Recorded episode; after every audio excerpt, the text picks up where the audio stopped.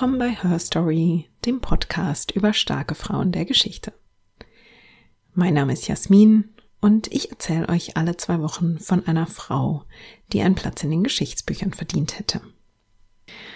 Bevor wir loslegen, ein Update zum Deutschen Podcastpreis, bei dem Her Story ja nominiert war.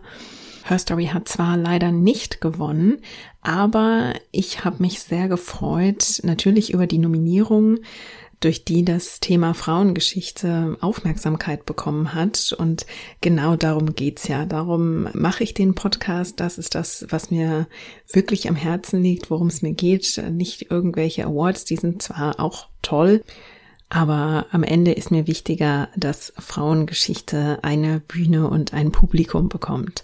Und außerdem hatte ich ganz, ganz wunderbare Begleitung beim Deutschen Podcastpreis, nämlich die sehr geschätzten Kolleginnen Laura Baumgarten von Frau Abgeordnete und Bianca Walter von Frauen von damals. Wir haben also die Frauengeschichte ähm, ja als Trio auf dem Deutschen Podcastpreis vertreten und das war unter uns gesprochen eigentlich besser als jeder Preis, den man gewinnen konnte. Das würde ich sagen, war für mich persönlich der eigentliche Preis an diesem Abend. Eine kleine Vorbemerkung noch, falls ich mich heute etwas anders anhöre. Ich bin mit anderem Equipment auf Reisen und sitze in einer etwas anderen Aufnahmeumgebung als sonst. Ich hoffe aber, dass das Hörerlebnis für euch trotzdem fast genauso ist wie sonst. Und die nächste Folge gibt's dann wieder mit normalem Equipment in der normalen Aufnahmeumgebung. Damit genug der Vorrede und wir springen direkt in die heutige Folge. Ich habe euch heute eine Frau mitgebracht, die sehr oft schon im ersten Satz als Exzentrikerin oder exzentrisch beschrieben wird. Die Rede ist von der Kunstsammlerin Peggy Guggenheim, die wirklich eine sehr eindrucksvolle, auch lange unterschätzte Kunstsammlerin war, die eine sehr individuelle Persönlichkeit hatte und ihr Leben auch wirklich unkonventionell gelebt hat, ohne sich eben groß von der öffentlichen Meinung beeinflussen zu lassen. Und das war besonders für die Entwicklung der Kunstszene, für die Entwicklung der modernen Kunst, ehrlich gesagt Gold wert. Es ist ihrem Engagement zu verdanken, dass Kunstwerke von Picasso, Max Ernst oder Mondrian den Zweiten Weltkrieg quasi überlebt haben, denn sie hat damals Kunstwerke gekauft und dann während des Krieges aus Europa ähm, fortgeschafft, in Sicherheit gebracht. Und sie hat in Amerika dann moderne Künstler wie Jackson Pollock gefördert und ja eigentlich auch entdeckt. Sie hat also der modernen Kunst einen enormen Auftrieb gegeben und die Kunstszene in mehreren Städten äh, weltweit nachhaltig beeinflusst. Und wie sie das gemacht hat, das erzähle ich euch jetzt. Peggy Guggenheim wurde am 26. August 1898 geboren. Ihre Familie war sowohl mütterlicherseits als auch väterlicherseits in die USA eingewandert, nämlich aus Europa, aus der Schweiz und aus dem bayerischen Raum. Und in den USA kamen also die Vorfahren von Peggy Guggenheim zu Wohlstand und zwar im Minengeschäft. Also es war ihr Großvater Meyer Guggenheim, der dieses große Familienvermögen anhäufte, das dann also in die kommenden Generationen weitergegeben wurde, unter anderem auch an Peggy Guggenheims Vater Benjamin Guggenheim. Und der ähm, fremdelte so ein bisschen mit dem Minengeschäft und versuchte sich in so einigen anderen Geschäftszweigen und ließ sich unter anderem mal ein Investment in Stahl aufschwatzen, und zwar Stahl, der am Pariser Eiffelturm verbaut werden sollte. Das war allerdings offenbar ein sehr großer finanzieller Verlust. Und ähm, die Konsequenz war, dass also Peggys Familie nicht ganz so viel Geld hatte wie andere Zweige der Familie. Und das war was, was sie ihr Leben lang, was man einander auch spüren ließ. Also ist auch sehr, eine sehr interessante, sind sehr interessante Familiendynamiken dort. Und was sie auch schon relativ schnell spürte und wogegen sie sehr bald rebellierte, war die Einstellung, dass die Guggenheims wie viele jüdische Familien erstmal ähm, kulturell versuchten unter sich zu bleiben. Also es gab, das beschränkte sich auch nicht nur auf, auf jüdische Einwanderer, sondern generell auf die äh, verschiedenen Gruppen von EinwanderInnen in den USA zu dieser Zeit dass man versuchte untereinander zu heiraten, um eben gewisse Kultur zu wahren, um die Sprache zu wahren zum Beispiel. Mm, aber natürlich auch, wenn es um wohlhabendere Familien ging, dass man da auch versuchte, standesgemäß zu heiraten, also sowohl kulturelle als auch finanzielle Aspekte abzusichern. Und ähm, Peggy Guggenheim empfand das mit Bezug auf diese, diesen sehr strengen Fokus auf die jüdische Gemeinde. Das empfand sie früh als eher, ja, wie so ein Korsett, aus dem sie ausbrechen wollte. Also ich glaube, bei Peggy Guggenheim war es eigentlich immer so, dass das, was man von ihr erwartet hat, war genau das, was sie dann ja dazu brachte, genau das nicht zu tun. Das führte bei ihr beinahe mit Garantie dazu, dass sie einen anderen Weg einschlug als den, den man von ihr äh, aufgrund gesellschaftlicher oder familiärer Konventionen vielleicht erwartete. Sie erlitt dann relativ früh ein wirklich großes Trauma, nämlich ihr Vater Benjamin Guggenheim war 1912 auf der Titanic und verlor sein Leben beim Untergang der Titanic, war also unter den unzähligen Todesopfern dieser, dieser Katastrophe. Und dann war Peggy Guggenheim also allein mit ihrer Mutter Florette und mit ihren beiden Schwestern. Sie suchte dann relativ bald ihren eigenen Weg und ging in den 1920er Jahren aus New York fort, um nach Paris zu gehen. Paris, ähm, wenn ihr den Podcast schon länger hört, habe ich euch ja an Weihnachten letztes Jahr mitgenommen auf eine kleine Tour durch Paris, durch das Paris der 20er Jahre und die Frauen, die dort so unterwegs waren. Also das Paris der Zwischenkriegszeit war ein sehr kreativer Schmelztiegel, der sehr viele Amerikanerinnen auch anzog, ähm, auch Amerikaner, aber es waren auch wahnsinnig viele amerikanische Frauen, die kreativ waren, die schrieben, die malten, ähm, die dichteten, die zog es alle in diese Stadt. Und Peggy Guggenheim fühlte sich von dieser Avantgarde-Bewegung und dieser, ja, einfach dieser Stimmung, die in Paris zu dieser Zeit herrschte, sehr angezogen und stürzte sich also quasi ja, äh, kopfüber in diese Szene. Sie beginnt dort auch ähm, durch Kunstmuseen zu tingeln, sag ich mal. Also sie hat am Anfang noch ein relativ loses Kunstinteresse, aber es ist schon, ähm, es kitzelt sie schon genug, dass sie dafür auch dann mal in abgelegenere Dörfer fährt, um dort bestimmte Museen zu besuchen. Also in dieser Zeit ist sie einfach wahnsinnig neugierig, kann man glaube ich sagen, und versucht, die Welt um sie herum und alles, was, was sich um sie herum bietet, was es in New York und in diesem Familienzirkel nicht gab, das versucht sie zu entdecken. Und das heißt auch, dass sie als Frau sehr, sehr modern lebt und ähm, sich von Beziehungskonventionen auch ein Stück weit frei macht. Sie lebt und liebt, wie sie möchte. Und das heißt, dass sie Zeit ihres Lebens sehr, sehr viele ähm, Beziehungen und Affären mit Männern eingeht. Ja, wenn sie interessiert ist, dann nimmt sie sich das Recht, dieses Interesse auch zu verfolgen. Und dafür schämt sie sich auch nicht. Das ist etwas, wofür sie damals schon angefeindet wurde und wo man ihr selbst bis heute noch eine gewisse ja, gesellschaftliche Verurteilung oder Ächtung entgegenbringt. Sie hat auch immer wieder mal versucht, ein, ich sag mal, traditionelleres Familienleben zu verfolgen. Sie trifft nämlich in Paris den Dichter und Bildhauer Laurence Weil. Der ist Franzose und ist im Dadaismus aktiv. Also man sieht, sie hat eben schon den, den Bezug und diesen Kontakt zur Kunstszene. Und Lawrence oder Laurence Vale galt offenbar, hatte damals den Spitznamen als König von Montparnasse oder auch König der Bohème. Und wenn man da ein bisschen hinter die Fassade schaut, ähm, da werde ich euch gleich noch was erzählen, dann ist der gute Mann, finde ich, so gar nicht königlich. Also da ist wenig Royales dran. Das ist eigentlich relativ bald ein ziemlich böses Erwachen für Peggy Guggenheim.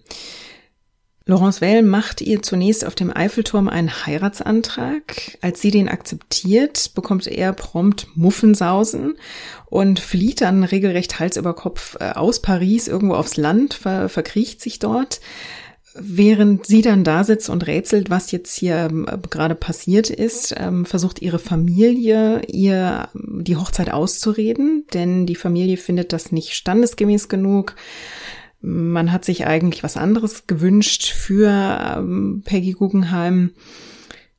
Dann versuchen die Familien zu verhandeln, dass die beiden sich also nicht verheiraten sollen, dass sie zurück nach New York gehen soll, er soll nach Capri reisen. Als er davon, als Laurence Vale davon dann Wind bekommt, kommt er schleunigst nach Paris zurück und überzeugt sie dann doch, ihn jetzt am Hals über Kopf zu heiraten. Und einen Tag später stehen die beiden am Standesamt irgendwo in der Stadt Paris und heiraten also am 2. März 1922 und machen da relativ schnell Nägel mit Köpfen. Wenn man jetzt zurückdenkt, dass der Heiratsantrag auf dem Eiffelturm stattfand, dann ist die Hochzeit jetzt äh, im Standesamt ganz anders, denn Laurence Vale lädt auf dem Weg dorthin Obdachlose und Sexarbeiterinnen ein, die sie auf der Straße treffen, die sollen doch bitte mitkommen. Ich weiß nicht, ob die als Zeugen dort quasi die Hochzeit bezeugen sollten oder ob das die Hochzeitsgesellschaft war. Ja, vielleicht kam da sein, äh, sein Dada-Gefühl durch als, als Dada-Künstler. Peggy Guggenheim schreibt überraschenderweise in ihren Memoiren, sie sei schon am nächsten Morgen gelangweilt gewesen von ihrem frisch angetrauten Ehemann. Also man kann sich schon vorstellen, dass diese Beziehung etwas volatiler war. Ähm, zunächst gründen die beiden aber wirklich eine Familie. Also Peggy Guggenheim wird schwanger und ihr Sohn Michael Cedric Sindbad Vale wird am 15. Mai 1923 geboren. Der wird in der Familie dann nicht Michael genannt, sondern wird eigentlich immer Sindbad genannt. Und die Ehe fällt eigentlich relativ schnell auseinander. Also ich habe ja gesagt, es gibt ein relativ, ja, rabiates, schlechtes Erwachen für Peggy Guggenheim, denn es stellt sich heraus, dass die Ehe geprägt ist von häuslicher Gewalt. Diese Spuren davon, die findet man sogar in den Werken von Laurence Vale. Also er hat sie in mindestens einem Roman quasi verewigt. Bevor ich das beschreibe, kurze, kurze Triggerwarnung. Ähm, vielleicht mögt ihr die nächste halbe Minute einfach überspringen. Es gibt in seinem Roman Mörder, Mörder eine Szene, wie er seine Frau im Bad unter Wasser drückt und Peggy Guggenheim hat später eine sehr ähnliche Szene beschrieben. Also das waren offenbar ja, Situationen, die sich mit Laurence Vale abgespielt haben. Und er soll sie auch mal angegriffen haben, als sie mit der gemeinsamen Tochter Pegine schwanger war. Also er war definitiv verbal und auch ähm, physisch übergriffig und hat sie misshandelt, bis ihr Freunde und Freundinnen dann wirklich arg zugeredet haben und gesagt haben, dieser Mann eskaliert immer weiter, das wird gefährlich für dich, du musst dich von ihm trennen.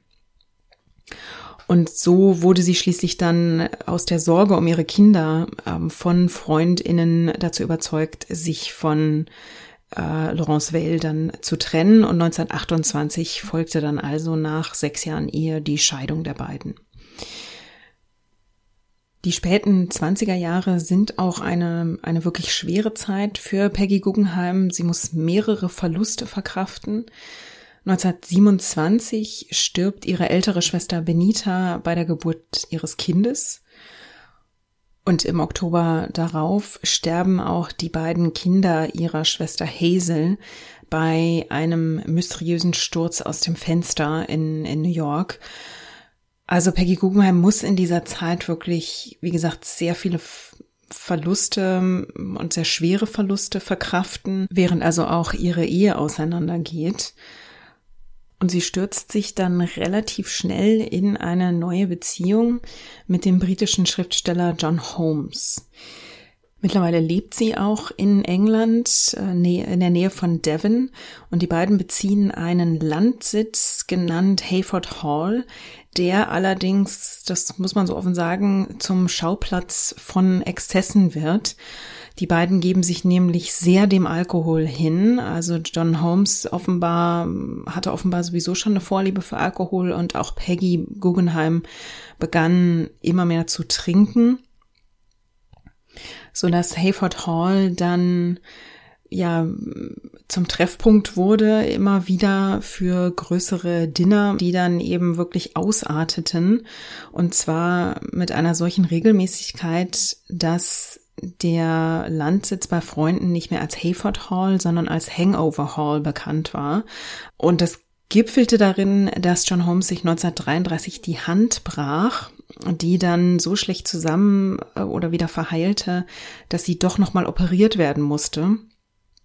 Und John Holmes verstarb dann sehr überraschend, sehr jung ähm, während dieser OP, weil er die Narkose nicht vertrug, weil seine Organe also vom Alkohol so schwer angegriffen waren, dass sein Körper die Narkose ja einfach unter der Narkose schlapp machte. Und das war auch nochmal ein, das war eben ein weiterer Verlust, der Peggy Guggenheim wirklich sehr schwer traf. Sie tat dann, was sie zuvor auch getan hatte. Sie versuchte, sich in eine neue Affäre oder Beziehung zu stürzen. Und 1937 hatte sie dann so eine Art, ich will es nicht Erweckungserlebnis nennen, aber sie wachte so ein bisschen auf und ihr wurde bewusst, sie war jetzt 15 Jahre lang eigentlich nur Hausfrau und Mutter gewesen und sie hatte später in einem Interview so beschrieben, dass sie dann also auf dem Land saß. Ihre Kinder waren auf Internaten, die waren auch schon groß genug, die brauchten nicht mehr ständig Aufmerksamkeit. Wobei man dazu sagen muss, dass Peggy Guggenheim nicht die allerbeste Mutter war. Also die Aufmerksamkeit für die Kinder war sowohl bei ihr als auch bei ihrem Ex-Mann Laurence Weil jetzt nicht so gegeben. Man schob sich die Kinder da hin und her wie Schachfiguren, wann es am besten in den eigenen Zeitplan passte. Mm, und mit den eigenen Vergnügungen irgendwie oder den eigenen Vergnügungen nicht im Weg stand. Also dass sie war wirklich keine Vorzeigemutter und ihre, vor allem ihre Tochter hat darunter auch, auch sehr gelitten. Das hat wohl die Beziehung der beiden auch ziemlich belastet. Aber 1937 wird ihr also bewusst, die Kinder sind eben auch in Internaten und diese Affäre ist wohl nicht das, was sie sich davon verspricht.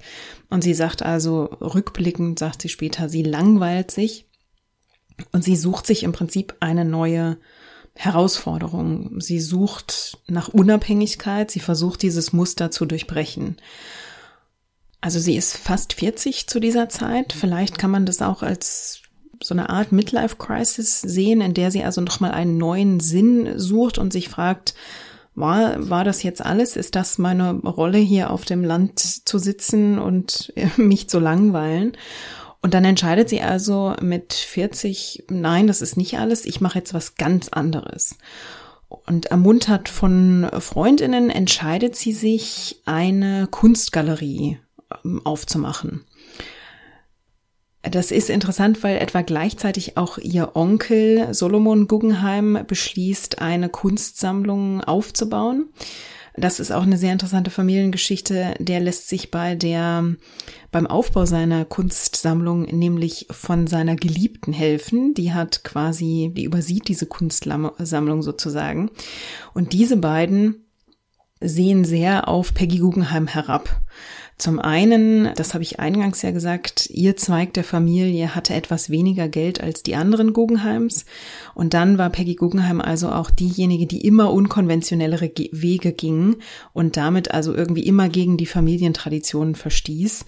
Entsprechend rümpfte man also über ihre Pläne die Nase und unterstellte ihr auch, dass sie dafür überhaupt nicht das Gespür, die künstlerische Ausbildung, ja, oder überhaupt genügend Intellekt und Verstand habe. Und rein theoretisch wäre da sogar was dran gewesen, weil Peggy Guggenheim wirklich keine künstlerische Vorbildung hatte in dem, in dem Sinne. Was sie aber tat, sie hatte gute Kontakte, sie war ja in dieser Bohem-Szene sehr verwurzelt und sie suchte sich Berater, das muss ich auch gar nicht gendern, das waren nämlich wirklich alles Männer, die ihr Tipps geben, welche Kunst sie sich genauer anschauen soll, welche Künstler sie sich anschauen soll. Und sie ist dann wirklich wie so ein, sie war dann wie ein Schwamm. Also sie sog dieses, dieses, diese Ratschläge und dieses Wissen auf und sie hörte dann auf ihr eigenes Bauchgefühl. Also sie entwickelte sehr schnell einen Blick und ein Gespür für interessante, neue, moderne Kunst. Und es war genau die Kunst, über die ihre Familie die Nase rümpfte. Und dann heuert sie sich also einen Kunstgalerie-Manager an und die beiden beginnen darüber nachzudenken, wie sie diese Galerie nennen wollen. Und sie wollen schon mit dem Familiennamen Guggenheim wuchern sozusagen. Der steht ja für einen, der hat ja ein gewisses, der hat einen gewissen Klang. Sie nennen die Kunstgalerie Guggenheim Jeune und die wird in London eröffnet und die heißt so, um zu suggerieren, also um zum einen mit dem Namen zu arbeiten, aber um auch zu suggerieren, dass diese Kunstauswahl jünger ist und frischer ist, dass es hier was Neues gibt. Und diese Galerie Guggenheim Jeune wird also im Januar 1938 in London eröffnet. Und da zeigt sich sehr schnell, dass Peggy Guggenheim hier wirklich ihr Wirkungsfeld gefunden hat. Sie ist eine gute Businessfrau und sie hat wirklich ein gutes Gespür, einen guten Blick für Kunst, den sie sehr schnell entwickelt. Also sie hat eine wahnsinnig steile Lernkurve. Sie trifft Marcel Duchamp und der wird zum Beispiel einer ihrer Berater, eigentlich ihr wichtigster Berater der auch ihr Netzwerk zu anderen Künstlern ausbaut. Durch ihn lernt sie also weitere Künstler kennen und dann taucht sie ein in die Szene der Surrealisten und der abstrakten Kunst. Den wohl wichtigsten Rat bekommt sie in dieser Zeit von Samuel Beckett, mit dem sie eine kurze Affäre hat. Der sagt ihr nämlich, jemand, der sich für Kunst interessiert, der sollte sich auch für die Kunst der eigenen Zeit interessieren. Also nicht nur zurückblicken auf die großen Meister, sondern eben schauen, was passiert gerade um mich herum. Und das macht sie dann offenbar so wirklich zu ihrem Motto. Diesem Gespür oder diesem, diesem Motto folgt sie dann auch ihr, ihr Leben lang eigentlich als Galeristin und auch als Kunstsammlerin. Sie stellt dann relativ schnell zum Beispiel Kandinsky aus. Das wird auch sehr gut angenommen von der britischen Presse. Sie ähm, verstößt auch so ein bisschen gegen Konventionen in der Kunstszene zu dieser Zeit. Also sie nimmt sich immer etwas raus. Und in dem Fall nimmt sie sich was raus, weil sie eine Show auflegt, in der nur Kunst von Kindern ausgestellt wird. Und zwar wirklich vollkommen ernst, ähm, als wäre das vollkommen etablierte Kunst. Und sie bestreitet mit ihren sehr kreativen Ideen, was sie also ausstellt, welche Shows sie organisiert und zusammenstellt. Damit bestreitet sie zwei ziemlich aufregende, aufsehenerregende Jahre in Guggenheim Jeune in London. Und dann im Juni 1939 legt sie aber die letzte Show in Guggenheim Jeune auf denn sie will stattdessen ein Museum eröffnen. Also die, die Galerie selbst bringt nicht unbedingt genügend Geld ein und es reizt sie auch, Kunst anders zugänglich zu machen und wirklich der Öffentlichkeit zugänglich zu machen, ohne dahinter direkt einen Verkaufsmoment oder einen, einen Verkaufsimpuls ähm, zu sehen.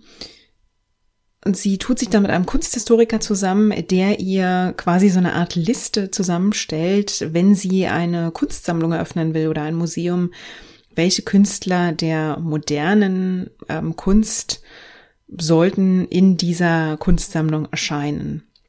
Und das fällt zusammen, wenn ihr aufgepasst habt, äh, als ich die Jahreszahlen erwähnt habe, 1938, 39, das ist natürlich schon die Zeit, in der sich in Deutschland der Nationalsozialismus schon etabliert hat und in der die Kriegsgefahr in Europa immer spürbarer wird. Also im Prinzip ganz Europa weiß schon, irgendwas wird passieren.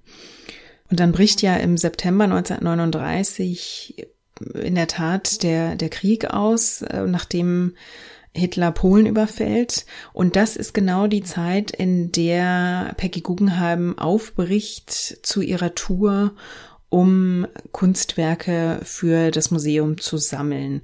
Also so ist eigentlich der Plan. Aber mit Ausbruch des Krieges entscheidet sie sich sehr schnell um. Das erzählt sie Jahre später oder Jahrzehnte später in einem Interview.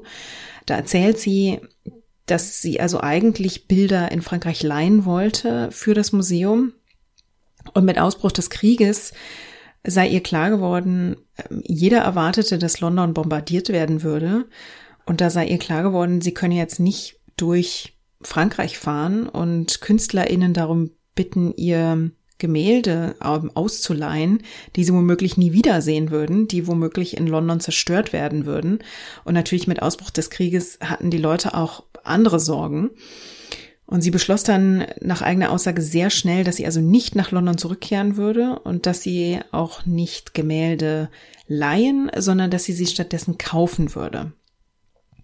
Und da beginnt diese Phase, die sie später ähm, A Painting a Day nennt in ihren Memoiren. Sie fährt nämlich durch Frankreich und macht es sich tatsächlich zum Ziel, pro Tag ein Bild zu kaufen.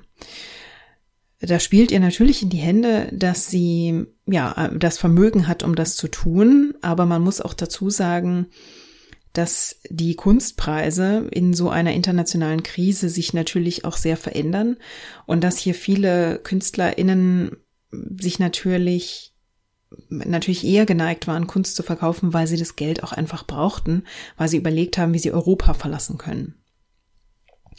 Also auf der einen Seite ist das, was Peggy Guggenheim jetzt im Jahr 1939 macht, ganz, ganz wichtig für die Kunstszene und für die Erhaltung von moderner Kunst. Aber man kann, glaube ich, auch sagen, dass sie hier ein Stück weit opportunistisch war, weil sie äh, erkannt hat, und da war sie eine der ganz wenigen, dass diese Bilder einen künstlerischen Wert haben und dass die jetzt halt auf dem Markt sind. Und dann ist sie wie so ein Bulldozer mehr oder minder ähm, da über, durch Frankreich gefräst, durch die französische Kunstszene und hat also mehr oder minder ein Bild nach dem anderen aufgekauft und eingesammelt und hat aber, das ist eben die positive Konsequenz dieser, dieser Shopping-Tour, dieser etwas wahnsinnigen Shopping-Tour, sie hat dadurch wirklich Kunst gerettet vor der Zerstörung im Krieg und sie hat hier einen ganz, ganz wichtigen Teil der, also im Prinzip die moderne Kunst, die wir heute kennen, davon hat sie sehr viel durch ihre Sammlung, ja, gerettet und ihr einen Platz in der, in der Kunstgeschichte gesichert. Sie beziffert die Summe, die sie damals ausgibt, ähm, später auf 40.000 Dollar. Und wenn man das gegenrechnet gegen, also wir sprechen hier darüber, dass sie Picassos, Mondrians und Max Ernst Gemälde gekauft hat, also Kubismus, Dadaismus, Surrealismus. Sie hat diese Bilder gekauft für mehr oder minder Schnäppchenpreise, zum Teil für 100 Dollar. Wenn man sich überlegt, was die heute kosten, dann hat sie da wirklich das Geschäft ihres Lebens gemacht damals. Sie sammelt dann also unzählige Kunstwerke an, die sie zunächst alle in Paris verstaut oder aufbewahrt. Da lebt sie in einem kleinen Apartment, in dem sie eigentlich kaum Platz für Bilder hat. Die müssen also irgendwie irgendwo untergebracht werden. Und dann überlegt sie natürlich auch, wie kann ich die jetzt sichern? Also es wird immer deutlicher, die Nazis sind auf dem Weg nach Frankreich. Es wird immer deutlicher, dass sie Paris besetzen werden. Und Peggy Guggenheim muss sich also überlegen, wie kann sie diese Gemälde jetzt schützen? Und da kommt jetzt eine meiner Lieblingsgeschichten. Peggy Guggenheim hatte nämlich Kontakte zum Louvre und sie hatte Leuten gehört, dass der Louvre also Kunstwerke sichern würde. Ist ja logisch, die hatten ja selbst schon damals eine riesige Sammlung und da gab es also Bemühungen, die, die wurden also während des Krieges auch tatsächlich gesichert. Und da erkundigte sich Peggy Guggenheim, ob sie ihre neue, noch recht junge Sammlung damit dazugeben könnte und ob der Louvre sie mit für sie aufbewahren würde. Und dann kam vom Louvre die Antwort zurück, dass diese Gemälde es nicht wert wären, gerettet zu werden. Das dürfte auch als eine der größten Fehleinschätzungen in die Kunstgeschichte eingegangen sein. Sie muss sich also eine Alternative überlegen. Und dann ist ihr klar, sie muss als erstes mit diesen Gemälden aus Paris raus. Sie fährt drei Tage vor der Besatzung von Paris, also drei Tage bevor die Nazis ähm, in Paris aufkreuzen, fährt sie mit einer Freundin im Auto aus der Stadt. Den Kofferraum haben sie also voller Kunst, die heute Millionen wert ist. Das muss man sich wirklich mal auf der Zunge zergehen lassen. Direkt daneben unzählige Mengen gehortetes Benzin, damit sie also so weit wie möglich kommen, weil Benzin gab es ja auch schon nicht mehr. Und sie fahren dann also mit dem Kofferraum voller Kunst und Benzin über Landstraßen durch Frankreich, müssen sich durch ja wirklich große Gruppen ähm, von Flüchtenden kämpfen. Die Straßen sind verstopft von Menschen, die aus Paris fliehen und irgendwo Zuflucht suchen vor den, vor den Nazis. Es gibt schon immer wieder deutsche Luftangriffe. Also das ist wirklich ja auch höchste Eisenbahn, dass sie sich aus Paris zurückzieht. Und man darf auch nicht vergessen, dass Peggy Guggenheim jüdischer Abstammung ist, ähm, noch dazu wohlhabend und dass also das Pflaster, mal salopp formuliert, für sie als jüdische Frau immer heißer wird und sie Gefahr läuft, ins Fadenkreuz der Nazis zu geraten. Sie fährt dann gen Osten, um zu ihren Kindern zu kommen, die dort bei ihrem Ex-Mann sich aufhalten. Und sie schafft es dann, ihre Bilder, ihre Gemälde erst auf einem Chateau unterzubringen, wirklich in der Nähe von Vichy ausgerechnet. Da standen die dann offenbar in großen Boxen in einer Scheune. Und dann machten sowohl die Bilder als auch Peggy Guggenheim so ein bisschen so eine Irrfahrt äh, durch Frankreich. Und die Bilder wurden dann zwischenzeitlich in einem Museum in Grenoble eingelagert, aber auch nicht ausgestellt, weil die Gefahr bestand, dass die dadurch natürlich auch wieder quasi aufs Visier kommen als sogenannte entartete Kunst. Weil all diese moderne Kunst, die Peggy Guggenheim da gekauft äh, hatte und anfing zu sammeln, das waren ja alles genau die Sachen, da war auch Max Ernst darunter, ähm, das waren genau die das war genau die Kunst, die den Nazis als entartet galt und die also ja ähm, so sogar Gefahr lief, zerstört zu werden. Und Peggy Guggenheim hält sich also noch so lange in Frankreich auf, bis sie sicher geht, bis sie weiß, dass ihre Gemälde, ihre Kunstwerke also sicher nach oder so sicher wie möglich nach Amerika verschifft werden können sie ist ja sehr gut vernetzt und sie hat dann Hilfe von einem Freund, der ähm, dafür sorgt, dass also ihre Gemälde beim Verschiffen als Haushaltsware deklariert werden. Die werden also in großen Boxen zusammen mit ja, Betttüchern, Decken, Töpfen und so weiter über den Ozean verschifft und da darf man ja auch nicht vergessen, dass die also auf Schiffen über den Atlantik schippern in der Zeit, in der dort auch deutsche U-Boote unterwegs sind, die mit Vorliebe eben auch versuchen, Schiffe abzuschießen, um ja die Versorgungslage auch zu, zu stören. Also es gibt so einiges, es gibt so einiges, was schiefgehen könnte. Und Peggy Guggenheim lässt dann, glaube ich, einen sehr großen Stoßseufzer aus, als die Kunstwerke dann sicher in Amerika ankommen. Peggy Guggenheim selbst kommt äh, kurze Zeit später auch sicher in Amerika an. Sie hat in der Zwischenzeit einen, sie ist eine neue Beziehung eingegangen und zwar mit dem deutschen Maler Max Ernst. Sie sichert ihm eigentlich die Flucht aus Deutschland und Europa, also vor allem aus Europa. Max Ernst findet Zuflucht in, in Frankreich, trifft dort Peggy Guggenheim und die beiden beginnen also eine Affäre. Und da muss man auch sagen, da ist sie einmal mehr an einen Mann geraten, der ähm, an ihr selbst dann nicht wahnsinnig viel Interesse hat. Also die beiden werden zwar sogar noch heiraten, aber Max Ernst ähm, wenn man das so, so liest, wird relativ klar, dass er sie eigentlich auf mehreren Ebenen ausnutzt, muss man sagen. Also sie hat Geld, ähm, sie hilft ihm, Europa zu verlassen und sie hilft ihm, ins sichere, in die sicheren USA zu kommen und dort auch noch ein neues Leben zu beginnen, weil sie eben gut vernetzt ist und weil sie Kontakte hat eben in die Kunstszene und das hilft ihm dabei, als Künstler in den USA eben auch Fuß zu fassen. Er wird ihr danken mit Affären und wird sie schließlich für eine andere Künstlerin verlassen, nämlich für Dorothea Tanning. Max Ernst ist aber nicht der einzige, dem Peggy Guggenheim bei der Flucht aus Europa hilft. Sie arrangiert auch die Flucht für ihren Ex-Mann Laurence Vale und für dessen neue Ehefrau Kay Boyle. Sie bringt natürlich auch ihre Kinder in Sicherheit und sie spendet ziemlich großzügig an Varian Fry. Das ist ein Amerikaner, der in Frankreich sich wirklich sehr bemüht, um KünstlerInnen, Kreative und Intellektuelle, die eben in Deutschland, in Europa bedroht sind, aus Europa in die USA zu retten.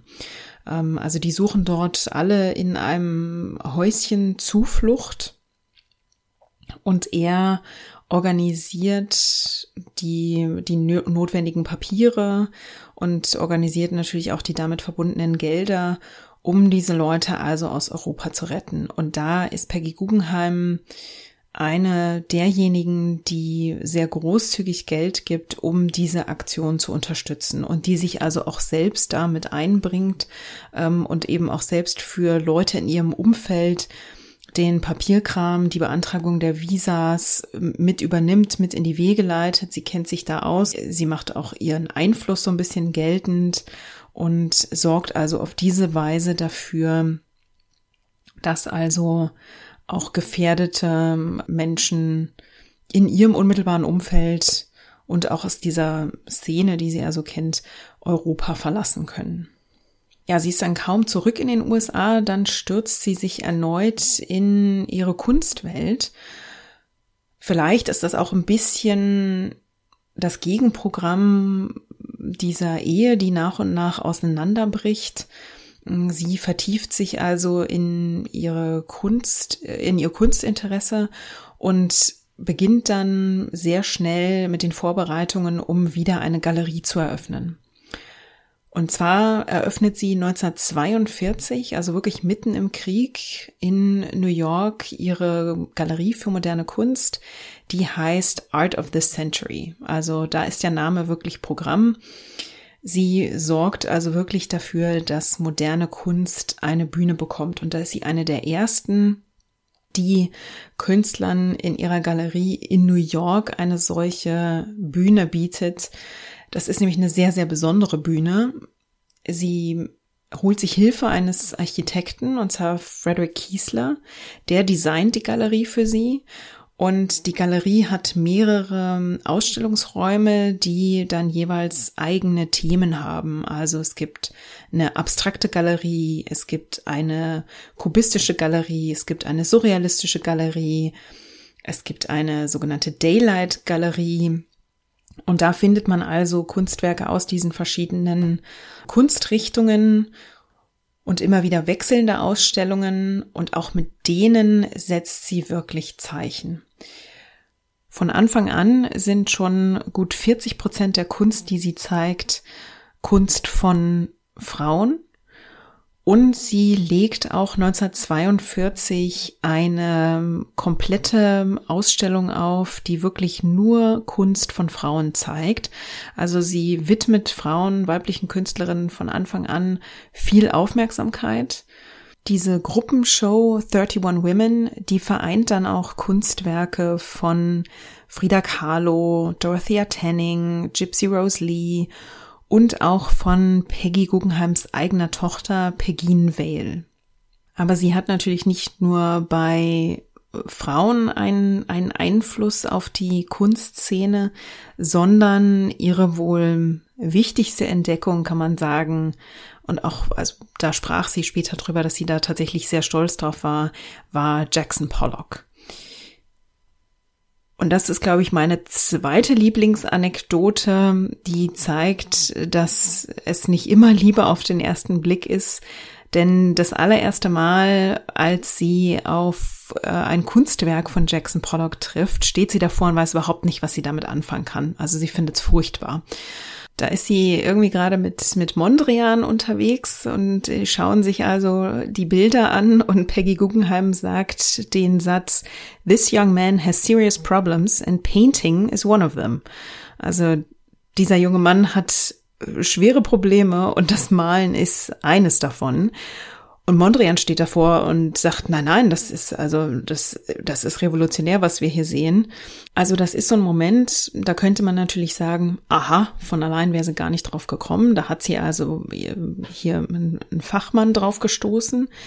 Ich glaube, was man aber in dieser Situation auch erkennen kann, ist, dass sie sich nicht festgeschrieben hat, also dass sie nicht drauf beharrt hat, dass ihre Meinung die richtige ist, sondern dass sie, das hat sie immer gemacht, sie hatte Berater, auf deren Rat sie auch wirklich gehört hat. Und wenn die ihr gesagt haben, nee, nee, guck da nochmal genauer hin, ähm, lass das auf dich wirken, da ist was dran, dann hat sie dem eine Chance gegeben. Und sie hat dann ganz offenbar ähm, dieses, dieses Gemälde, dieses Bild nochmal auf sich wirken lassen und dass sie sich dann so für Pollock eingesetzt hat, wie sie es getan hat, das ist definitiv ihr Verdienst, mit dem sie Jackson Pollock auch in der Kunstszene etabliert hat. Sie hat ihm nämlich als erstes oder als einen der ersten Aufträge hat sie ihn ein Wandbild in der Galerie gestalten lassen. Dann hat sie ihm Einzelausstellungen verschafft und Sie hat als eine der ersten einen sehr damals wirklich revolutionären Schritt getan. Sie hat ihn quasi mit so einer Art Retainer angestellt für die Galerie oder verpflichtet für die Galerie und hat ihm einen gewissen Betrag Geld bezahlt. In, Im Gegenzug dafür musste er also eine gewisse Anzahl Bilder in ihrer Galerie abliefern. Das war damals wirklich noch nicht etabliert. Es war revolutionär, dass sie das gemacht hat.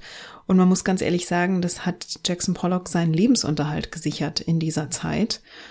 Und ähnlich verdient gemacht hat sie sich auch um die Etablierung von jungen Künstlern und die Karriere von Künstlern wie Mark Rothko oder de Kooning. Also sie hat hier wirklich ganz unbestreitbar diesen Künstlern den Weg geebnet zu dem Ruhm und dem Ansehen und auch dem Wert ihrer Gemälde, die sie heute genießen. Peggy Guggenheim führt ihre Galerie Art of the Century von Herbst 1942 bis 1947. Da wird ihr diese sehr trubelige Kunstszene immer wieder neue Ausstellungen zu organisieren, das wird ihr dann wieder zu viel und sie fällt zurück auf ihre Idee, eine Sammlung ja zu kuratieren, die Sammlung weiter auszubauen und die in Form eines Museums dem Publikum zugänglich zu machen. Kurz vorher, also 1946, hat sie ihre Autobiografie veröffentlicht, Out of the Century. Und die stößt ihre Familie sehr, sehr sauer auf. Also die wird auch von KritikerInnen sehr schlecht aufgenommen.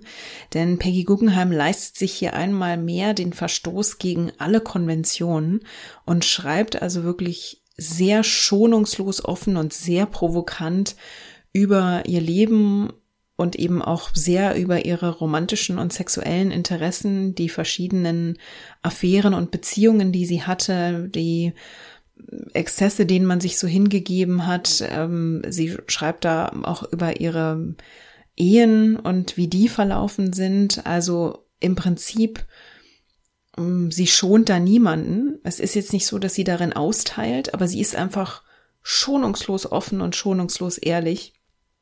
Und die prüden Amerikaner können damit überhaupt nicht umgehen.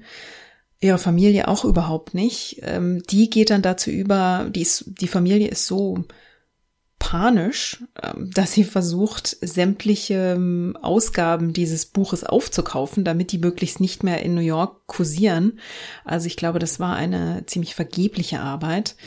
Und die Autobiografie wird in Familienkreisen auch nicht Out of the Century genannt, sondern Out of Her Mind. Diese Memoiren bekommen also einen sehr boshaften Spitznamen. Und einmal mehr lässt Peggy Guggenheim das sehr an sich abperlen und legt auch äh, in den späteren Jahren immer noch mal Autobiografien nach. Also sie überarbeitet das noch mal, sie schreibt dann später noch mehr dazu. Sie verändert auch den Blickwinkel ein bisschen, aber sie entschuldigt sich nie dafür, dass sie dieses Buch so rausgegeben hat, weil sie sieht überhaupt keinen Grund dafür, sich zu entschuldigen, dass sie einfach offen und ehrlich über ja ihr Leben spricht. Und das finde ich ist schon auch äh, bewundernswert. Das ist also der Status sozusagen mit diesem mit diesem Image, mit diesem Skandal um dieses Buch im Schlepptau kommt sie dann im Prinzip auch in Venedig an. Das heißt, da eilt ihr vielleicht auch schon ein gewisser Ruf voraus. Und gleichzeitig ähm, bringt sie Venedig aber auf sehr gute Art so ein bisschen durcheinander. Sie rüttelt nämlich diese italienische Kunstszene durch. Also da ist von der modernen Kunst noch nicht so wahnsinnig viel angekommen. Und Peggy Guggenheim bringt also ihre gesamte Sammlung 1948 oder 1947 ähm, mit, als sie nach Venedig zieht. Und 1948 stellt sie diese Bilder dann auf der Biennale aus. Das ist die erste Biennale, die nach dem Zweiten Weltkrieg wieder stattfindet. Und da stehen dann also italienische Künstler auf dieser Kunstmesse und sehen zum ersten Mal in Farbe und wirklich live vor Augen Leinwände von Wassily Kandinsky, aber auch von Jackson Pollock und sehen dann, ja, sie sehen die Farben, die verwendet wurden. Sie kennen das bis dahin, ähm, sie kannten das zum Teil nur aus, aus Magazinen, weil diese, diese Kunstwerke es eben noch nicht nach Italien geschafft hatten. Man hatte sie dort noch nicht gesehen vorher. Und dann sah man auch plötzlich das schiere Ausmaß, also die riesigen Leinwände zum Beispiel, auf denen Jackson Pollock malte. Und das hatte einen ähm, sehr, ja, so, so einen revolutionären Effekt. Das rüttelte halt die italienische Kunstszene auch so ein Stück weit auf. Und danach passierte dann auch auf dem italienischen Kunstmarkt so einiges. Und Peggy Guggenheim beobachtete das, glaube ich, ganz interessiert so von der Seite mit und kümmerte sich aber eigentlich hauptsächlich darum, ihre eigene Sammlung weiter zu etablieren und auszubauen und auch der Öffentlichkeit zugänglich zu machen. Also sie kauft sich einen kleinen Palazzo, ähm, natürlich direkt am, am Wasser und lebt da drin und lebt quasi ja in einem Museum. Also sie macht ihre Lebensräume auch zugänglich fürs Publikum. Zweimal die Woche dürfen die durchs Haus wandeln und also diese modernen Kunstwerke in ihrem Haus begutachten und bewundern. Und es ist auch ganz hübsch. Es gibt ein Interview von 1969. Da wird sie gefragt, was sie denn mache in der Zeit, wenn das Publikum da also durch ihr Haus läuft, um diese Gemälde anzuschauen. Und da sagt sie, ja, da verstecke ich mich auf dem Dach und nehme dort ein Sonnenbad. Also das ist auch so, eine, so ein typischer Einblick, glaube ich, in Peggy Guggenheims Wahrnehmung und einfach ihre, ja, einfach so ihre, ihre Lebenseinstellung. Also sie möchte, dass die Menschen diese Gemälde sehen können, aber sie selber muss da jetzt auch nicht, sie will jetzt von denen da nicht durchlöchert werden ähm, oder gelöchert werden mit irgendwelchen Fragen dazu. Sollen die mal schön selber tun. Mm, sie genießt das gute Leben auf dem Sonnendeck sozusagen. Das passt auch sehr zusammen mit diesem berühmten Ausspruch von ihr. Sie hat von sich selbst mal gesagt, sie sei ein Museum. Sie hat das wirklich gelebt, sie hat mit Kunst gelebt und sie hat diese Kunst eben gekauft mit dem Ziel, sie der Öffentlichkeit zugänglich zu machen. Also sie eben nicht in einer privaten Sammlung irgendwo zu verstecken, sondern sie wollte, dass diese Kunst, diese KünstlerInnen gesehen und wertgeschätzt werden und eben nicht nur von einer Person mit Wohlhaben in ihrer eigenen Villa oder in ihrem Palazzo, sondern wirklich von allen, die Wertschätzung für, für Kunst empfinden. In Italien lebt sie ein etwas ruhigeres Leben, hat aber auch noch mal eine Affäre mit einem italienischen Liebhaber, der dann tragischerweise bei einem Unfall in einem Sportwagen stirbt. Sie wird dann eben älter und langsam machen ihr auch Krankheiten ein bisschen mehr zu schaffen. Sie zieht sich dann ein bisschen zurück, kommt dann aber 1969 noch einmal nach New York, um dort 120 Kunstwerke aus ihrer Sammlung im neu gebauten Guggenheim Museum in New York auszustellen. Das Museum ist ja nach ihrem Onkel benannt und in einem Interview scherzt sie auch, dass ihr Onkel Solomon Guggenheim sich wohl im Grabe umdrehen würde, wenn er wüsste, dass ihre Werke dort ausgestellt werden. Denn es gab ja diese ja, diese Konkurrenz zwischen der Sammlung von Solomon Guggenheim, ihrem Onkel, und ihr. Man hat ja auf sie herabgeschaut. Das ist jetzt also quasi der späte Sieg, dass ihre Werke also im Museum ihres Onkels ausgestellt werden. Und die kommen da auch wirklich sehr gut an. Also einmal mehr wird in dieser Zeit bei dieser Ausstellung, glaube ich, bewusst, was für einen Schatz sie da angesammelt hat. Ja, nach dieser Ausstellung 1969 kehrt sie nach Venedig zurück und lebt also dort zunehmend hm, ruhiger, umgeben von ihren Kunstwerken und stirbt dann in Venedig am 23. Dezember 1979 im Alter von 81 Jahren. Ihre Sammlung vermacht sie der Solomon R. Guggenheim Foundation und die ist also heute ein offizieller Teil dieser, dieser Stiftung, ist aber weiterhin als Peggy Guggenheim Sammlung in Venedig in ihrem Palazzo zu sehen. Und ja, das ist heute eines der Highlights, wenn man in Venedig ist. Wenn ihr schon mal da wart, schreibt mir doch eine Nachricht, wie ihr es dort fandet, welches äh, Werk euch da besonders beeindruckt hat. Denn wir sind schon am Ende unserer heutigen Folge angekommen. Also ich glaube, wenn man so, ja, wenn man so zurückblickt auf die Kunstunternehmungen, sage ich mal, die Peggy Guggenheim angestrengt hat, auf die Künstlerinnen, die sie unterstützt hat, die Pflöcke, die sie eingeschlagen hat für die moderne Kunst, dann kann man ihr wirklich nicht absprechen, dass sie eine ganz bedeutende Figur war in der ja, Etablierung der modernen Kunst ähm, und der Wertschätzung dafür. Und damit verabschiede ich mich tatsächlich schon für heute von euch. Wenn ihr Gedanken zur Episode habt oder wie gesagt, wenn ihr schon mal in Venedig wart und dort in Peggy Guggenheims Sammlung gestaunt habt, dann schickt mir doch gern eine E-Mail an feedback at herstorypod.de. Da könnt ihr auch Themenvorschläge hinschicken. Ihr könnt mich natürlich auch auf den sozialen Medien erreichen. Ihr findet mich auf Twitter und Instagram unter at herstory-pod.